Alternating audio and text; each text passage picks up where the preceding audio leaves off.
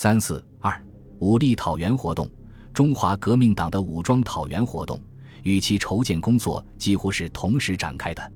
一九一四年初，孙中山召集陈其美、戴季陶等人商议回国策动起事的军事计划。鉴于当前的形势，陈其美建议暂时避开援军重兵密布的东南，先从敌军力量相对薄弱的东北地区建立革命基础。他说。辛亥癸丑二义，皆不能贯彻革命党之三民主义者，以东北各省之根基薄弱，不能指导北京，以扫专制恶魔之巢穴。自今以往，如图注重南方，而于北方仍不稍加意，是犹负其责而不自悟者也。因此谋第三次革命，当于东北数省培植根基，以为离庭倒学之计。孙中山采纳了他的建议。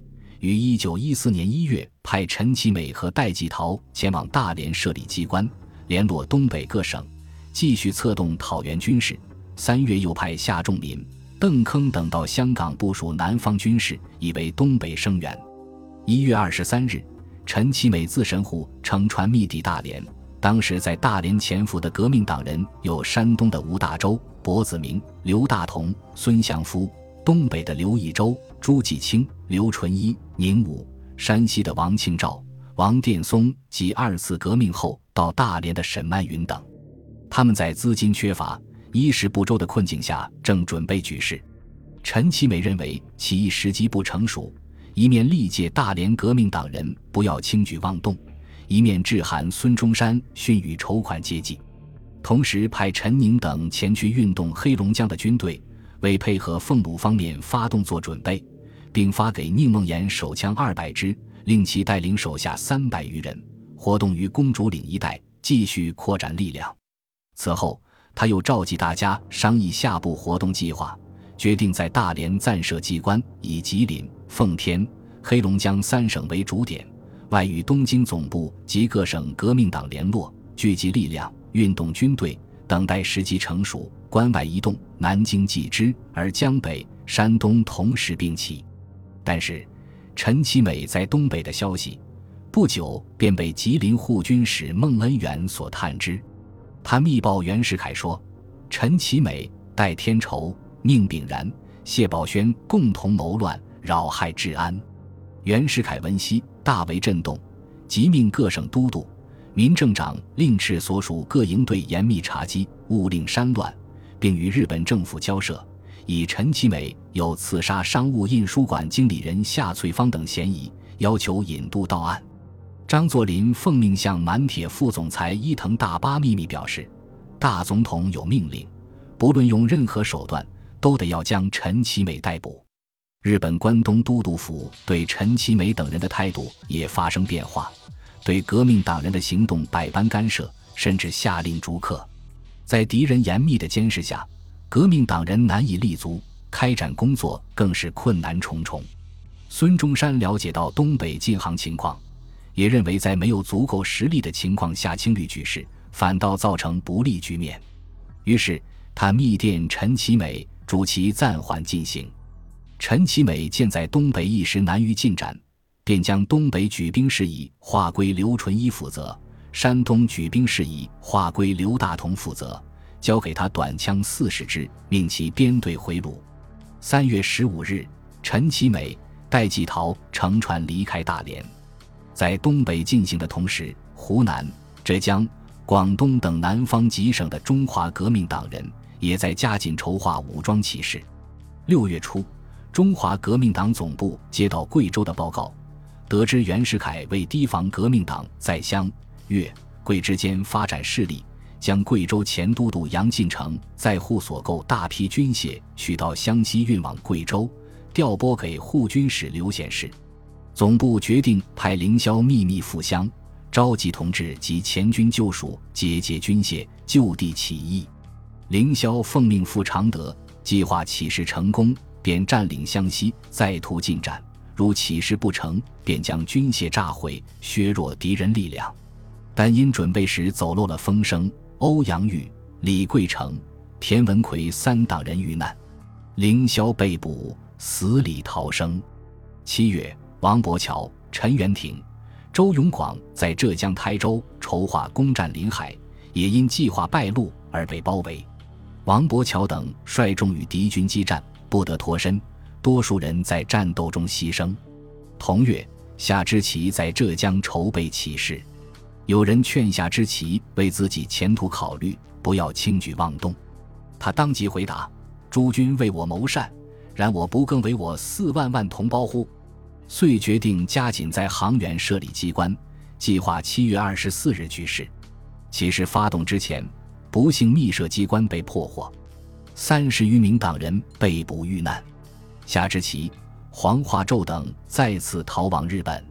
上述几次准备发动的起事，都因失漏而夭折。二次革命失败后，首次爆发的武装起事，是一九一四年六月李国柱在湖南郴县发动的。李国柱字世勤，湖南嘉禾人。一九一三年二次革命失败后，去日本，在东京加入中华革命党，奉孙中山之命回乡起兵讨袁。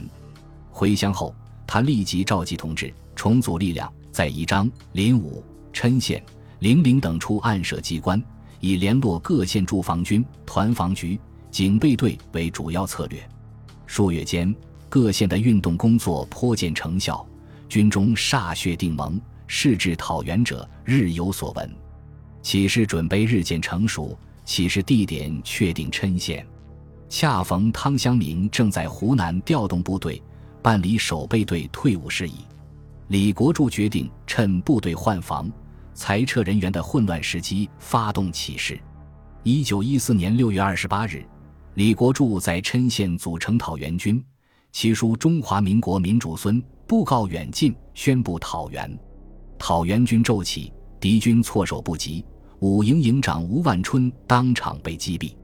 三营长企图调兵抵抗，而兵不用命，义军很快占领了县城。袁世凯电令汤湘明后集兵力，迅即荡平。五人乘虚响应，支起辽源。汤湘明迅即调兵前往郴县一带，但并不能阻止义军的发展。义军一路由乌云弼率领，挥戈北进，突袭耒阳、永兴，图攻衡阳，声势颇盛；另一路由陈广章率领，进兵宜章，在刘延阳等人的接应下，义军迅速占领宜章。与此同时，雷营、雷英等人率众于七月一日在贵阳起兵。雷营继李国柱之后，奉孙中山之命回国，在湖南策动武装讨袁。他先赴保定，邀雷英一道回湖南，以办理矿务为名，在贵阳城内设置协济矿务公司，作为联络各地民军的总机关。他们利用建立县警大队的机会，密选地方壮丁充任警兵，逐渐将陷阱两连掌握在自己手中。又到粤桂边境的大山中，联络潜伏在当地的一千多民军。雷营派人到韶关、平时一带。向驻军购买枪支装备民军，经过近半年的筹划，组成了以雷英为司令、雷营为参谋长的湖南讨袁军。义军在贵阳起事，约定一期一举，越贵边境民军即攻占临武、蓝山、嘉禾等县，然后至贵阳集合，南下袭击衡阳。七月二十六日，陈小京、陈英品、邓卫林一路在临武县起事。义军杀关俱城，陈孝经率队出西门入嘉禾，击毙清乡委员汤勋等数人，占领嘉禾县。随后又率军进攻蓝山，不到一个月内，各地接踵而起，各县纷纷告变。汤湘明调集重兵围剿义军，汤军营长贾凯率领一路由耒阳、永兴至郴县，以郴县为根据，扼守东路。团长赵锡龄由长宁出发，以贵阳为根据扼守中路；营长罗先凯由蓝山进行三路会剿，以期包击。同时，北洋军王承斌、张福来、武祥珍部速将进击，进驻衡州，以便指挥中东两路。汤湘明仍感力量不足，即便袁世凯令斥广东、广西、江西各省一体防堵，避免溃窜蔓延。袁世凯电令广东龙继光、广西陆荣廷遣得力军队联络湘军越境协剿，又命江西李纯训斥所属拓为防堵。龙继光派陆军四营由平时出境，开赴宜章、贵阳一带；派驻防军三营由连县出境，直向临武、元兰山、嘉禾等地。陆荣廷也派兵入乡增援，以期各路夹击，剿灭义军。在敌军强大的攻势下，义军虽顽强抵抗，但因交通不便、呼应不灵，各路之间缺乏联系，不能互相支援、配合作战，陷于孤军作战的境地。再加以饷械不足，难以坚持，使则败退于永兴、耒阳之间，后撤往临武、蓝山、嘉禾交界处的部队又遭宁远、蓝山之士率部伏击，陈孝经被捕遇难。其余人多数也当场阵亡。攻占宜章一路，则在敌军的夹击下撤出宜章。曾纪光在战斗中牺牲，余部向广东境内撤退。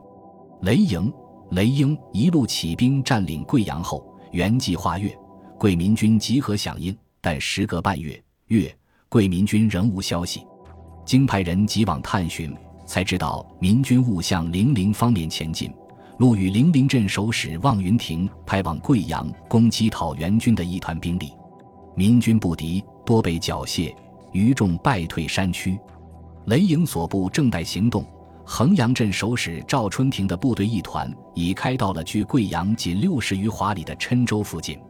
义军基本部队不过五六百人，一部分开赴郴州，途中与援军遭遇，寡不敌众，顿告溃败。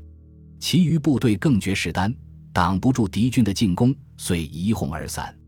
雷英往汉口转赴上海走日本，雷营由平时走韶关，经广州往香港避难。本集播放完毕，感谢您的收听，喜欢请订阅加关注，主页有更多精彩内容。